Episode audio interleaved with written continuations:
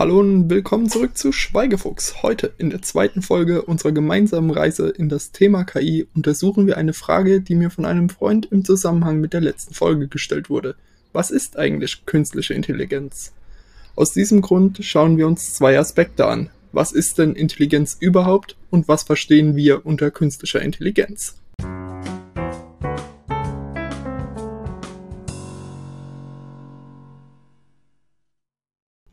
Bevor wir beurteilen können, was künstliche Intelligenz ist, müssen wir uns vielleicht erstmal die Frage stellen, was Intelligenz denn überhaupt ist.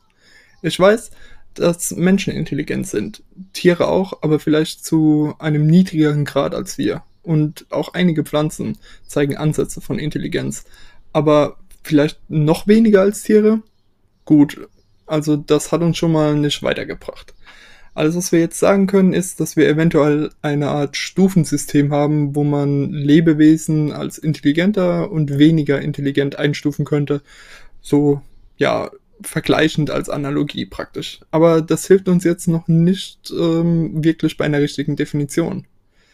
Der nächste Punkt wäre bestimmt jetzt den berühmten IQ-Test anzuwenden. Immerhin heißt das Ding Intelligenzquotientstest und äh, ist vermutlich der am besten erforschte Aspekt von menschlicher Intelligenz. Lässt aber auf der anderen Seite, was eine häufige Kritik ist, Faktoren wie Kreativität und so soziale Intelligenz komplett außen vor. Aber selbst nach so einem Test haben wir nur kleinere oder ja, feinere Stufen erstellt, auf die wir verteilen können, aber immer noch keine richtige Definition von dem ganzen Thema. Schauen wir uns also mal den Ursprung des Wortes an. Das Wort Intelligenz kommt aus dem Griechischen und bedeutet so viel wie verstehen oder wahrnehmen. Das sind doch mal schon mal eher Begriffe, mit denen wir etwas anfangen können. Vielleicht können wir diese beiden Verben sogar kombini kombinieren zu einer, ja, zu verstehender Wahrnehmung.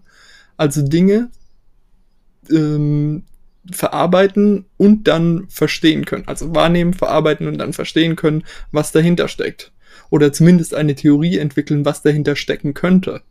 Als Beispiel seien hier Blitz und Donner genannt. Selbst wenn ich keine Ahnung habe, was physikalisch hinter diesen Phänomenen steckt, kann ich doch zumindest einen Zusammenhang durch mehrfache Beobachtung des Phänomens machen. Also auf jeden Blitz folgt ein Donner.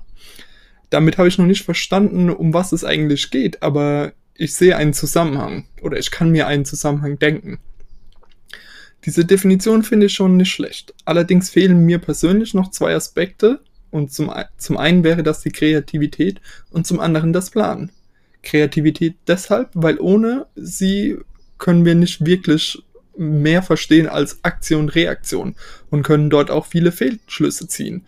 Wie zum Beispiel, wenn ich auf, immer wenn ich auf den Knopf drücke, dann regnet es. So sind vielleicht Regentänze entstanden. Wir haben ein, wir haben etwas gemacht und daraufhin ist etwas passiert. Gibt es wirklich einen Zusammenhang? Wissen wir nicht. Aber ähm, das ist eine gute Grundlage. Man braucht also Kreativität dafür, um zum einen in der Lage sein, frei kombinieren zu können und zum anderen, um Experimente entwickeln zu können für die Überprüfung dieser Theorien. Zum Beispiel, wenn ich zehnmal meinen Regentanz mache, aber es regnet daraufhin nie, ist das dann wirklich noch ein Regentanz oder steckt hinter dem Phänomen Regen vielleicht doch etwas ganz anderes? Der zweite Aspekt, das Planen, gibt mir die Möglichkeit im Voraus eine Folge von Schritten und Aktivitäten festzulegen, die auf ein bestimmtes Ziel hinauslaufen sollen.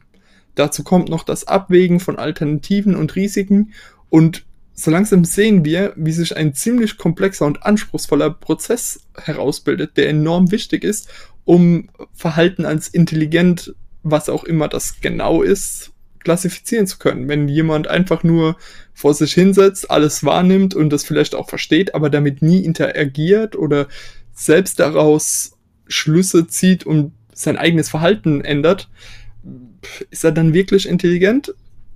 Eine Frage vielleicht für eine andere Folge. Als kleines Extra möchte ich an der Stelle noch das Selbstbewusstsein nennen. Deshalb, weil es meiner Meinung nach zumindest einer der zentralen Aspekte im menschlichen Denken ist. Klar hat das Selbstbewusstsein irgendwo was mit Wahrnehmung allgemein zu tun, aber ich denke, dass gerade im menschlichen Umfeld und im menschlichen Denken der Begriff des Selbstbewusstsein über den eigenen Körper, über das eigene Verhalten auch im Zusammenhang mit anderen enorm wichtig ist und viel mit unserem Verständnis von Intelligenz auch zu tun hat. Also zusammengefasst wäre jetzt diese kleine Definition, die wir hier entwickelt hätten von Intelligenz, bestehend aus vier Aspekten. Dem Verstehen, dem Wahrnehmen, der Kreativität und dem Plan. Diese Definition soll keine absolute oder sonst keine absolute Definition oder sonst irgendwas darstellen. Ich denke nur, sie ist ein guter Ausgangspunkt, um über Intelligenz zu reden.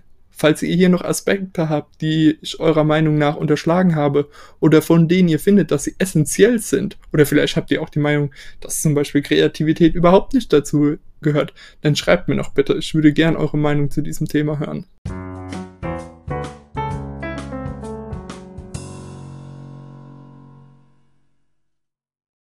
Okay, nachdem wir uns jetzt mit den eher philosophischen Grundlagen von Intelligenz beschäftigt haben, kommen wir zurück zur Eingangsfrage. Was ist künstliche Intelligenz? Nun, wenn wir streng nach unserer Definition gehen, dann wäre eine künstliche Intelligenz einfach nur eine von Menschen geschaffene Intelligenz, die die vier Aspekte Wahrnehmung, Verstehen, Kreativität und Planung erfüllt. Und das ist auch sicherlich das Ziel der heutigen KI-Forschung, doch das ist zumindest nicht das, was wir meinen, wenn wir heutzutage von KI reden. Grundsätzlich kann man eine KI aber als eine Sammlung von Algorithmen, statistischen Techniken und cleveren Ideen bezeichnen. In der aktuellen KI-Forschung teilt man ganz grob in, teilt man die KI ganz grob in zwei Gebiete auf. Das ist zum einen die General AI und die Narrow AI. Die General AI beschreibt das, was ich an dieser Stelle mal als menschliche Intelligenz beschreiben will. Denn wir Menschen sind gut in vielen Dingen, von Schach über Landwirtschaft zu Kunst. Und all diese Felder haben verschiedene Anforderungen an die Intelligenz und wir Menschen können mehr oder weniger spielend leicht zwischen den verschiedenen Aufgaben wechseln. So kann ich morgens aufstehen, mir einen Kaffee kochen, mit dem Fahrrad zur Arbeit fahren, arbeiten, mich mit Kollegen unterhalten und vieles, vieles mehr. Das sind völlig verschiedene Dinge und mir fällt es noch nicht einmal als bemerkenswert auf, wie einfach mir der Wechsel zwischen diesen unterschiedlichsten Aufgaben und Themengebieten fällt. Das wäre also das Ziel von einer generalisierten General AI und äh, einfach diese Anwendbarkeit auf viele oder nahezu alle Gebiete. Narrow AI oder zu Deutsch spezifische KI beschränkt sich auf ein Thema, in dem die Maschine dann gut wird. Zum Beispiel der IBM Blue aus der letzten Folge. Er kann Schach spielen. Und das besser als alle Menschen. Aber das war's dann auch. Er kann nur Schach spielen. Wir kennen so etwas ähnliches bei Menschen. Und das wird eine Inselbegabung genannt. Das ist vielleicht keine perfekte Analogie an dieser Stelle, beschreibt aber das grundsätzliche Konzept ganz gut. In der aktuellen Forschung bewegen wir uns fast ausschließlich auf dem Gebiet der Narrow AI. Wir versuchen also Teil- oder Lösungen für ganz spezielle Teilgebiete zu finden. Welche Teilgebiete haben wir in der letzten Folge schon mal besprochen, werden wir aber auch in Zukunft auf jeden Fall noch mehr eingehen. Um auf das Stufenmodell aus dem ersten Teil zurückzukommen, ist es wohl klar, dass die Narrow AI grundsätzlich unter dem Menschen stehen würde. Aber in ganz bestimmten Disziplinen den Menschen vielleicht sogar schon jetzt schon schlagen könnte, wie eben dem logischen Denken im Schach. Die General AI wird wohl irgendwann die Stufe des Menschen erreichen können und hat vielleicht sogar das Potenzial, uns einige Stockwerke zu überholen.